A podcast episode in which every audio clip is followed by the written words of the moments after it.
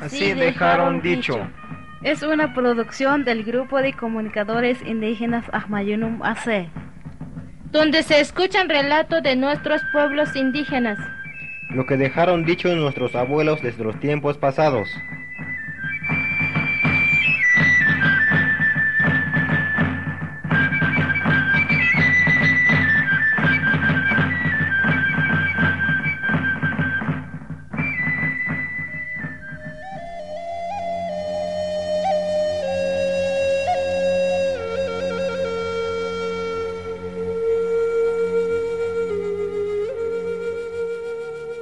Hoy en día vamos a darle seguimiento a nuestro programa que quedó pendiente en el programa anterior del negrito que robaba niños.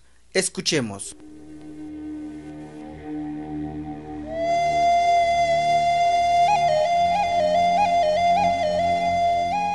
El salvaje robaniños andaba en todas partes de la comunidad.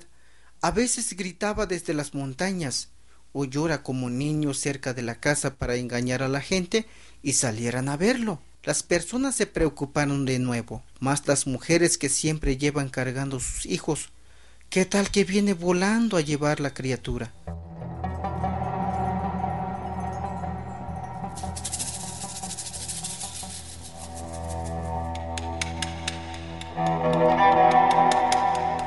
Entonces un día nació una niña. Los padres de la recién nacida vivían cerca del río donde siempre pasaba haciendo escándalo el negrito, pero la mamá de la criatura siempre estaba alerta de cualquier peligro y andaba junto con su esposo y su hija mayor.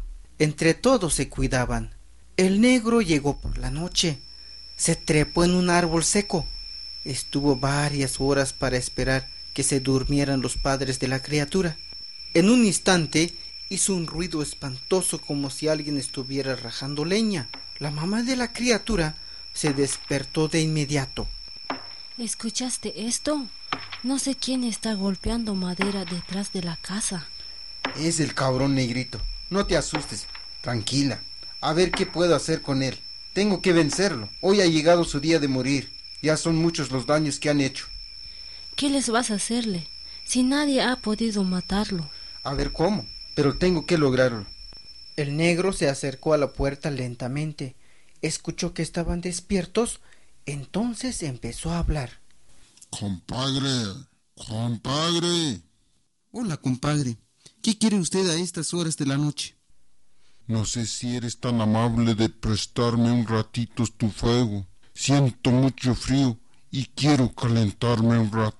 Ah, sientes mucho frío. Está bien, pase a calentarte. Vamos a poner mucha leña para que nos calentemos bien.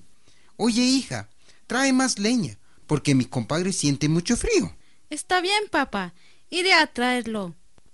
El fuego ya estaba ardiendo. El negrito calentó sus pies y todo su cuerpo. Después de calentarse, le dio ganas de comer. Oye, compadre, te pido un favor.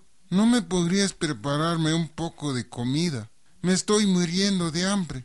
No sé si tienes un guajolote de que comamos juntos. Mmm, ¿tienes hambre? Sí, compadre. Ya me estoy desmayando de tanta hambre. Bueno, sí tengo un guajolote. Solo no quería matar. Se me iba a servir en una fiesta. Pero si tienes mucha hambre y quieres comer guajolote, pues lo matamos. Y está bien grande y gordo. Así me gusta, compadre. Me gustan mucho los guajolotes gordos. Pero me vas a ayudar a agarrar. ¿Qué tal se escapa? Porque está de noche.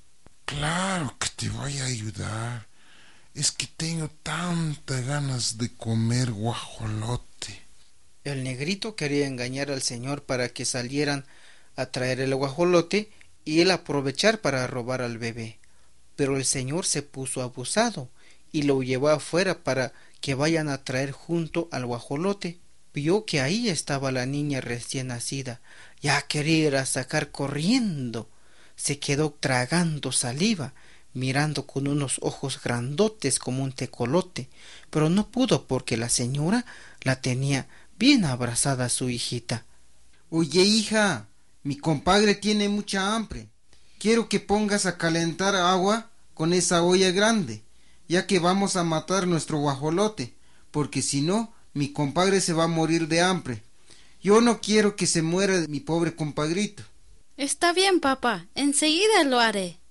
La muchacha apresuradamente puso a calentar agua en una olla grande, mientras el negro y el señor salieron a agarrar al guajolote.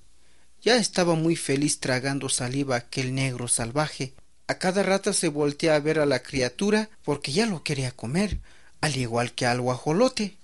Agárralo, compadre, porque pesa mucho, que no se vaya a escapar, porque si no, ya no vamos a comer guajolote. No, compadre, no vamos a dejar que nos escapa. Quiero comer este guajolote. Ya tiene tiempo que no he probado el sabor de un guajolote gordo. Al poco instante ya estaba hirviendo el agua. Ahora sí, vamos a meter este guajolote al agua caliente. Ayúdame, compadre. Hija, pásame el cucharón. Está bien. Aquí tienes. A ver si no se las va. Eso es lo que digo también. Tal vez no. Lo tenemos bien agarrado. El chaparro negrito estaba bien puesto en una sillita cerca del fogón deteniendo la pata del guajolote, según para meter al agua caliente. El señor ya estaba listo. Soltó de inmediato el guajolote y tomó con las dos manos al maldito negro y lo echó a la olla del agua hirviendo. ¡Ay! ¡Ay! Ya me quemaste, compadre. Maldito seas. ¿Por qué me haces esto? Si somos compadre, eres un traidor. Toma tu guajolote condenado salvaje.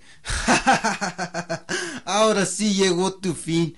No se sabe cuántos niños has matado, pero esta vez no pudiste. Yo fui más abusado. Se lavó toda la carita y la barriga, hasta su culo quedó bien quemado. De pronto salió volando, pegando gritos de dolor hacia su cueva. El hombre y otras personas iban detrás del negro alumbrando su camino con un manojo de ocote hasta llegar frente a una cueva. Al ver que ese demonio se metió en aquel recinto, encendieron fuego alrededor, juntaron bastante leña y ocote. ¡Ay! ¡Ay! ¡No me maten! ¡No me maten! ¡Ay! Ya me se me quemó mi culo. Vas a ver. No tardarás en morir. Por favor, no quemen mi casa. Así murió agonizando de fuego el negro salvaje. Ya ni pudo salir. Mientras la cueva iba llenando de lumbre y humo, así pudieron matar al negro robaniños. Regresaron contentos a su casa. Ya no se preocupen, señoras y señores ya pudimos vencer al demonio ese. Ya no vendrá a robar nuestros hijos. Pero cuidado con la gente que algunos también roban niños.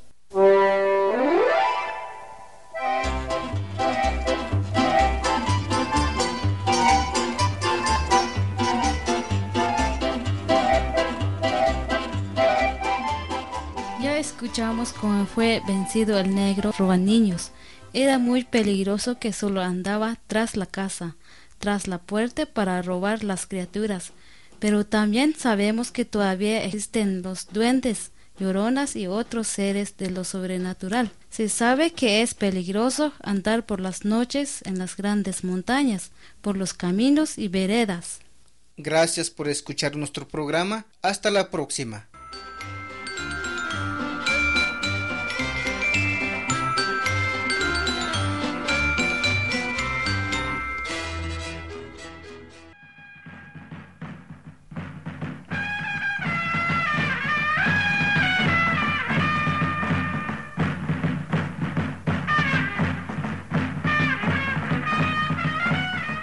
Así dejaron dicho.